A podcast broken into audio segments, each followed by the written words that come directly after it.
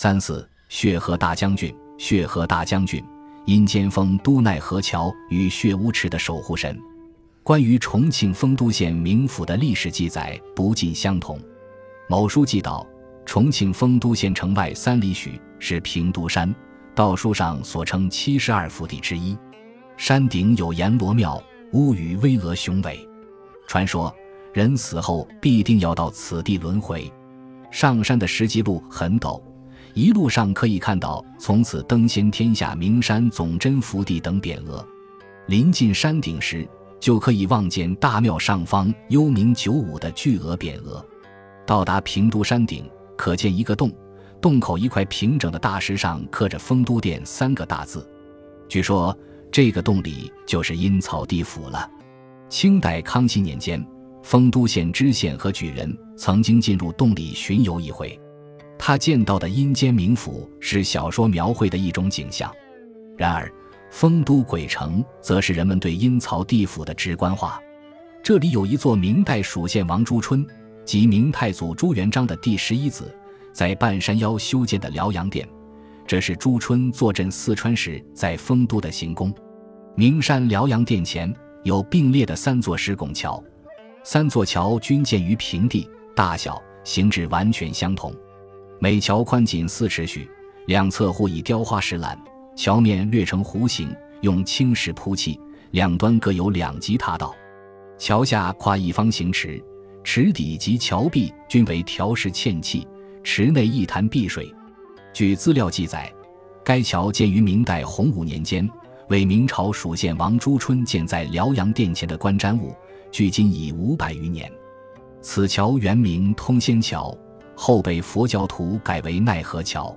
桥下石池称血河池，桥下水池也被妄说为血污池，暗指血池地狱。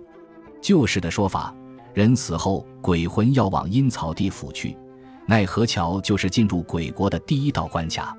桥下血河里布满了虫蛇，只有生前安分行善者才能顺利走过桥去，而那些生前作恶之徒必被打下桥去为虫蛇。《西游记》第十回。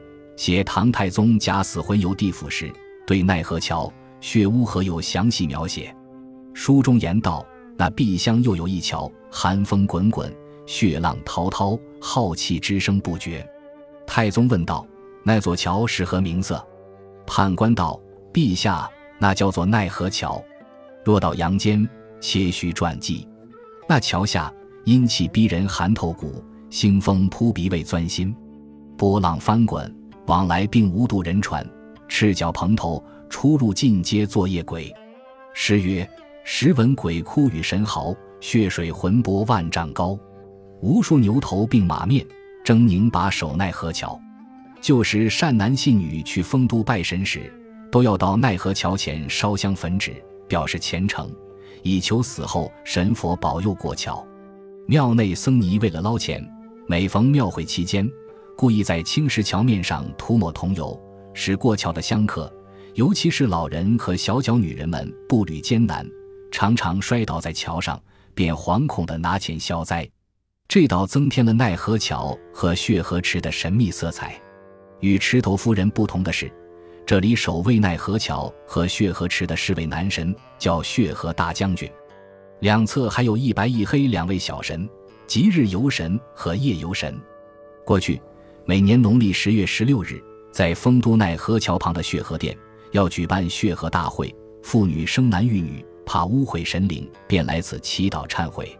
旧时江南一带曾盛行一种叫做血河忏的迷信，这是为因难产而死的产妇超度的一种法事活动。